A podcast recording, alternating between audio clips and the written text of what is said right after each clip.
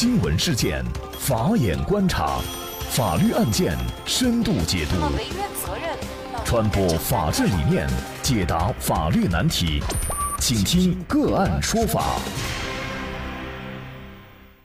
大家好，感谢来到个案说法，我是方红。今天跟大家关注购买农村房屋六年以后，卖主反悔要回房。二零零零年，张先生从外地来北京，想买一套房子，可是北京的房价太贵，张先生就考虑在郊区买套农村的房子。经过同事介绍，张先生就联系到了正想卖房的李龙，而李龙是继承他父母农村的房子，登记的是李龙母亲的名字。李龙表示，这套房子呢是他母亲去世以后留给自己的，没有任何的争议。那张先生去看房的时候呢，周围的邻居也表示这个房子是李龙的。那张先生当时就放心的购买了李龙的房子，还签了协议，交了购房款，一家人呢就住进了这套房子。二零零三年，张先生一家呢也把户口迁到了这个村子。二零零五年，村里通知去办房产证，张先生就拿着原来登记为李龙母亲的土地使用权证和李龙一起到房管局办理了房屋产权登记，登记在张先生名下。可是没有想到，在二零零六年，房子要被拆迁，张先生的房子呢将会获得一大笔拆迁补偿款。李龙得知以后就反悔了。于是呢，他就向法院主张自己当时和张先生签订的买卖合同无效，要索回房子。那么，就是这个案件当中涉及到的关于农村房子的买卖的问题，以及呢买卖农村房子注意问题和相关的风险。那今天呢，我们就邀请云南大韬律师事务所主任王绍涛律师和我们一起来聊一下。王律师你好，主持人好，大家好。那么应该说，很多人哈都对农村的房子很感兴趣，因为呢，一来比较便宜，而且呢，如果是想自己住的话，假期也可以去度个假；二来啊，一旦遇到动迁的话，还有可能获得一大笔补偿款。但是呢，事实上从这个案子当中，我们也可以看到，农村的房子其实是买卖当中存在风险的。农村的房子，城里人是不是可以买卖呢？或者说，农村的房子我们可以去投资吗？要回答这个问题啊，首先要了解我们国家对这个土地的一些法律的规定。那么，由于我们国家的一些特殊的情况，我们在我们国家的土地所有权只有两种：一种是国家所有，也就是国有土地；第二种，农村集体所有。这只有这两种形式。也就是说，在我们国家，它不存在土地私有的问题。正是因为这种特殊的法律或者政策的一些规定，对于土地的买卖就尤为慎重，或者说尤其需要注意。呃，农村的宅基地属于集体所有，所以在这种时候，对于农村的这种房屋或者宅基地，它就只能在。这个农村经济组织内部，也就是那个同一个村的，它可以进行买卖。那么，如果是外村的，也就是他的户口没有在这个村，或者是哎，就像本案当中有城里人，刚才主持人谈到的，城里人去买这个农村的房屋或者宅基地，他有可能就是一种无效的民事行为。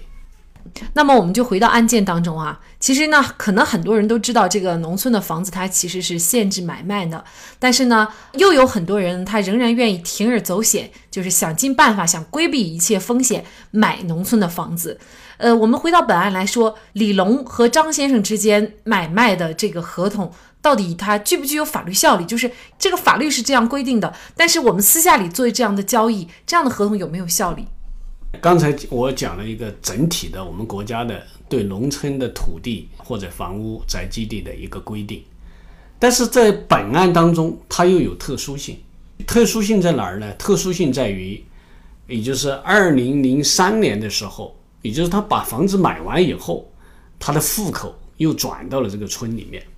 这是一个什么法律后果呢？也就是说，实际上在之前把他的户口转到这个村里的时候。这个合同的效率是一个待定的，当这个他的户口转到了这个村里面的时候，那么实际上他就属于这个村集体的成员了，他就有资格买这个房屋了。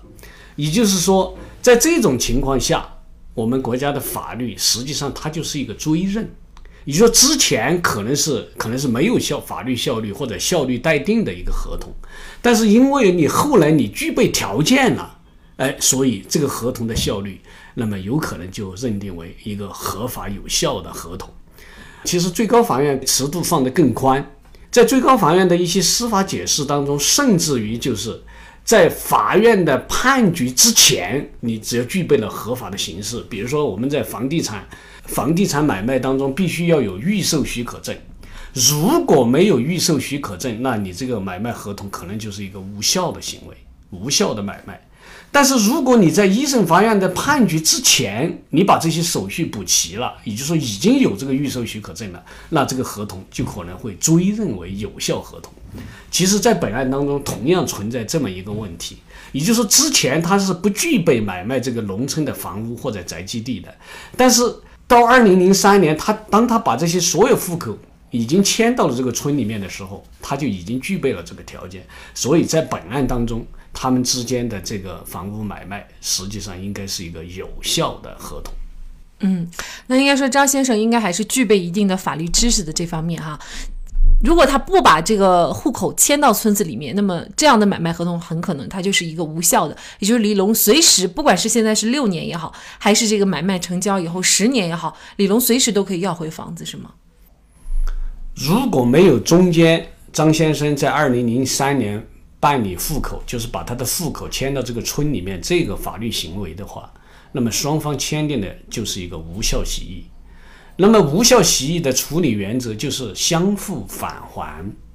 张先生把房子返还给李龙，李龙将购房款返还给张先生，就这么一个法律后果。但是就因为二零零三年的办理户口的这个行为，导致了这个一个无效的或者效力待定的合同，法院有可能就会认定为是一个有效的合同。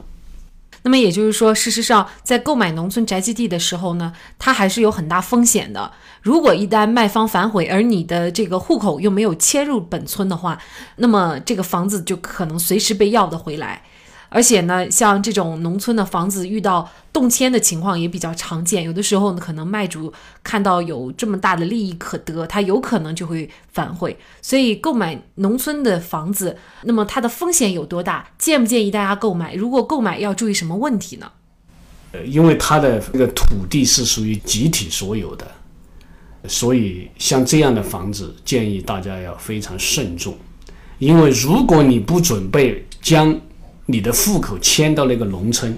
那么实际上无论在什么时候都有可能认定为无效。当然，如果国家法律有了根本性的改变，那是另外一回事。但是至少到目前为止，如果是外村的或者城里的人去购买的农村的房子或者宅基地，是有非常大的法律风险的。还有一种情况就是，如果是卖主他没有反悔，那这个时候呢，房子呢他又遇到动迁要拆迁了，我们买房的这个人他有权利有资格获得这笔拆迁补偿款吗？这就发生争议了。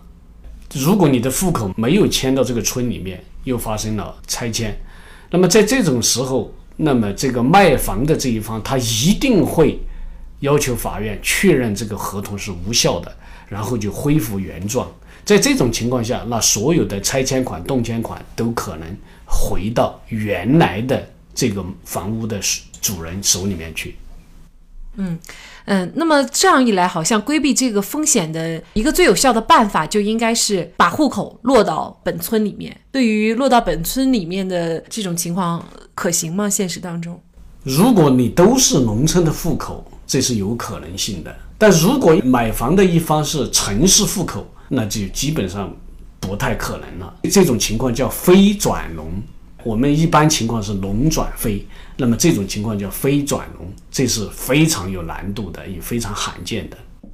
那么现实生活当中啊，还有一种非常普遍的情况，就是老人呢，他一直在农村。那么老人过世以后呢，他就会把房子留给自己的儿女，而他的儿女呢，基本上都在城里工作，也就是都取得了城里的户口。那么这种情况下，作为儿女，他可以继承这个房子，因为他的户口不是本村的。这里面其实问到了一个非常关键的，或者说是非常重要的一个问题。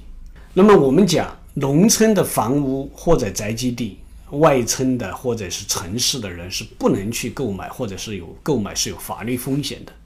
但是是否能继承？如果他已经不是这个农村的户口，或者说已经不是当地本村的户口，是否能够继承？这一点我们可以给一个非常明确的答案，就是完全可以。对于房屋的问题，这是我们的继承法上面就已经非常明确了。农村的房屋是完全可以继承的，无论是本村的、外村的，还是城市户口都可以继承。而对于这个宅基地的问题，是国家的国土资源部专门有一个回复或者叫答复，而且目前这个宅基地的继承也是得到法院的认可，也就是无论继承人是外村的还是城市的。只要这个获得的方式是以继承的方式获得的，那么法律都要给予保护，也就是说，都是一种有效的获得财产、获得宅基地的一种行为。也就是说，法律是予以认可的，它是有效的。嗯，那么像这种情况，因为年轻人他也不会回去住哈，很少有回去住的情况，他就想转卖，他也有权去卖，是吗？他可以转卖，但是在转卖的时候，你又要和农村的宅基地这个房屋的那个政策相配套，也就是说，你只能卖给当地的本村户口的人，你不能卖给外地的本村户口之外的人，否则有可能又是一个无效协议。嗯，那么另外呢，其实关于宅基地呢，还有一个可能大家也非常关注的问题哈。很多人呢，他可能为了一时筹钱出去打工，不住在农村了，他就把房子卖了。可是卖了以后呢，他打工多年又想回来，又想重新去向呃村委会申请宅基地的使用，然后呢，想要回来种地啊，或者是其他的一些用途哈。那么像这种情况可以吗？那么根据这个我们国家相关的这种法律规定，这个宅基地它只能是一处宅基地。那么如果你把这个宅基地你已经卖掉以后，然后你试图又要去审批这个宅基地，那么这个违反相关的一个规定，所以这是在冒非常大的一个风险。